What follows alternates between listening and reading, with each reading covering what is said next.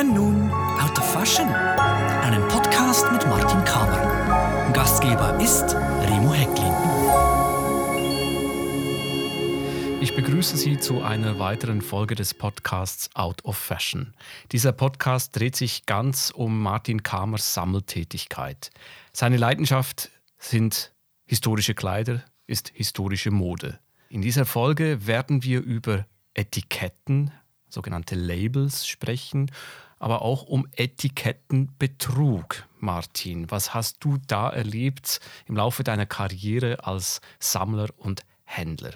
Es ist immer interessant, wenn man ein Kleid findet mit einer Etikette drin, das heißt vom das Hauslabel, also Dior oder Chanel.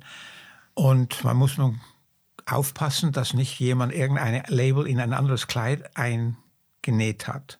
Und wenn man sich gut auskennt nach einer Zeit lang, weiß man ungefähr der Stil des Hauses, wie die genäht haben. Und da war ein großer Skandal in Paris vor etwa 20 Jahren.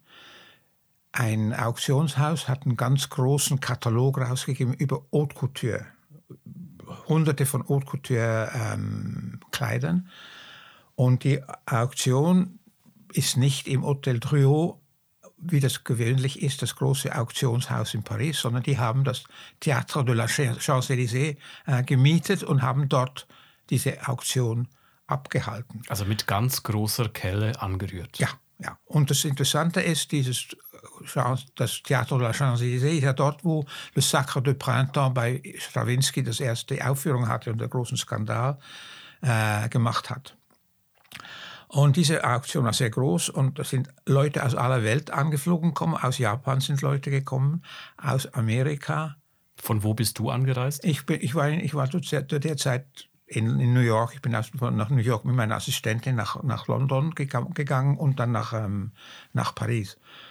Und ich weiß noch, wir hatten schon lange den Katalog mit den Preisen und die waren die Preis, die Schätzungen. Mhm, die estimierten Preise. Die estimierten Preise, die Schätzungspreise. Und die waren schon ziemlich hoch. Aber als wir ankamen zur Besichtigung, hat man uns noch einen anderen Katalog, einen neuen Katalog in die Hand gedrückt mit redivierten Preisen. Die, die waren vier, fünfmal so hoch wie vorher und die waren schon zu hoch. Ich kann mich erinnern, ich war im Hotelzimmer in Paris am Abend vorher und habe diese Sachen studiert und habe rausgelacht. Das ist total Quatsch. Auf jeden Fall ist dann die Auktion nicht sehr gut gegangen. Das ist, viele Leute haben gemerkt, da stimmt was nicht. Und ich habe das gemerkt bei der Besichtigung, denn da habe ich Kleider gesehen, die ich auf dem Flohmarkt in Paris gesehen hatte, ohne, ohne Etikett. Und jetzt plötzlich hatte es ein Etikett von Chanel. Aha. Oder ein Etikett von Poiret und vorher hat es nichts gehabt. Hast du da schon was gemeldet? Oder hat überhaupt jemand das hat diesen niemand Zweifel das wurde, angebracht? Das, wir, wir haben es unter uns alle, also die Experten und die Käufer, die wir haben es. Das ging rum wie ein Lauffeuer. Ja, das ging rum. Mhm. Aber der Auktionär wollte davon gar nichts wissen. Denn sie hatten so viel Geld investiert. Und das war ein Typ, der das inszeniert hat, ein privater Sammler, der sich gedacht hat, ach, Label, das ist doch blöd, da zahlt man viel mehr für etwas und ich kann diese Kleider am Flohmarkt billig kaufen. Ich habe Labels, ich nähe die rein, das merkt doch niemand. Und dann war ein japanisches Museum, das hat sehr viel von diesen Kleidern gekauft. Und das ist dann aufgeflogen und die haben die Kleider wieder zurückgeschickt. Das Auktionshaus musste ähm, das Geld zurückerstatten. Und der Herr, der das inszeniert hat, hatte schon eine, hatte eine andere äh, Idee. Er hatte, ist zu einer Bank gegangen und hat gesagt, ich möchte gerne eine halbe Million Euros ähm, leihen, borgen. Und ich habe jetzt dann eine Auktion und da wird so viel Geld eingespült, ich kann das dann sofort zurückzahlen. Also ein Hochstapler. Ja, ja. Mhm. Und der sitzt jetzt im Gefängnis, weißt ich du weiß, das? das weiß ich nicht. Das ist vor, vor, vor 20 Jahren. Mhm. Und eine Expertin hat einen großen Katalog geschrieben, alles beschrieben. Und das ist total Quatsch. Das ist ganz interessant. Das war aber nicht das einzige Mal, dass Nein. du sowas erlebt hast mit Etikettenschwindel? Das gibt es noch viel. Ah. Es gibt auch ein. Also es ist lukrativ, es geht ja auch um viel Geld. Es geht um viel Geld. Es, gibt, es hat in Paris einen Sammler, der ist auch selber Couturier. Er hat nach London zu Carrie Taylor ein Hochzeitskleid vom Designer Mabochet. Der war ein sehr berühmter Designer in den 30er Jahren. Er hat äh, für Wallace Simpson, der Duchess of Windsor, sehr viel gearbeitet. Er war Amerikaner, aber hat in Paris gearbeitet. Und ähm, das ist dann an die Auktion gekommen und das Victorian Albert Museum hat das für viel Geld gekauft, weil die hatten noch kein richtiges, gutes ähm, Mainbochet-Kleid. Und die Besitzerin des Houses, äh, Carrie Taylor, hat dann zwei Wochen später ein E-Mail gekriegt aus Amerika und hat ihr jemand gesagt, du, das Kleid, das du da verkauft hast mit der Membership-Label, ist vor vier Wochen in New York ohne Label verkauft worden. Und der Mensch hat gedacht, ja, das weiß, das merkt doch niemand. Das ist was war, das war. Also da ist man offensichtlich gut vernetzt, so zwischen den Sammlern oh, und ja. Museen oh, ja. der Welt oh, auch. Ja. Das ist dann ein, ein, ein äh, der, der Dschungel-Tamtam ist dann rausgegangen. Ja, nicht von ihm etwas kaufen, das ist alles falsch. Er ist dann auch zweimal aufgeflogen, nach, nachher noch. Wir sprechen jetzt von Etiketten, mhm. von sogenannten Labels.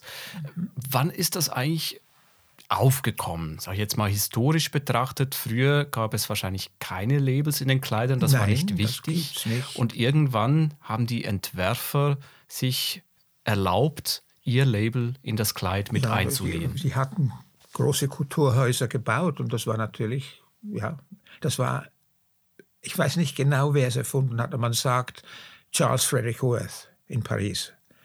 Wann war das? Das war in den späten 1860er Jahren. Und dann sind die anderen alle gefolgt. Die haben dann auch mitgemacht. Das, ist dann, das war dann Prestige. Was sagen denn die Labels aus über diese Couturier oder über diese Häuser, die das entwerfen? Was kann man von diesen Labels ablesen? Nicht viel. Also zum Stilverhause sagen die gar nichts. Das ist, ähm, man, sieht, man sieht sie ja nicht. Der erste, der sie, der sie außen angebracht hat, war Jean Patou in den 20er Jahren. Und dann in den 60er Jahren Valentino hat das auch sehr viel gemacht mit einem kleinen V auf überall. Zuerst war Worth und Boberg.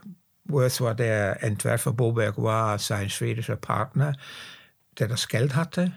Und das war dann bis, bis 1872 im franco-preußischen Krieg ist dann Boberg ausgestiegen und dann war es nur noch Worth, das House of Worth.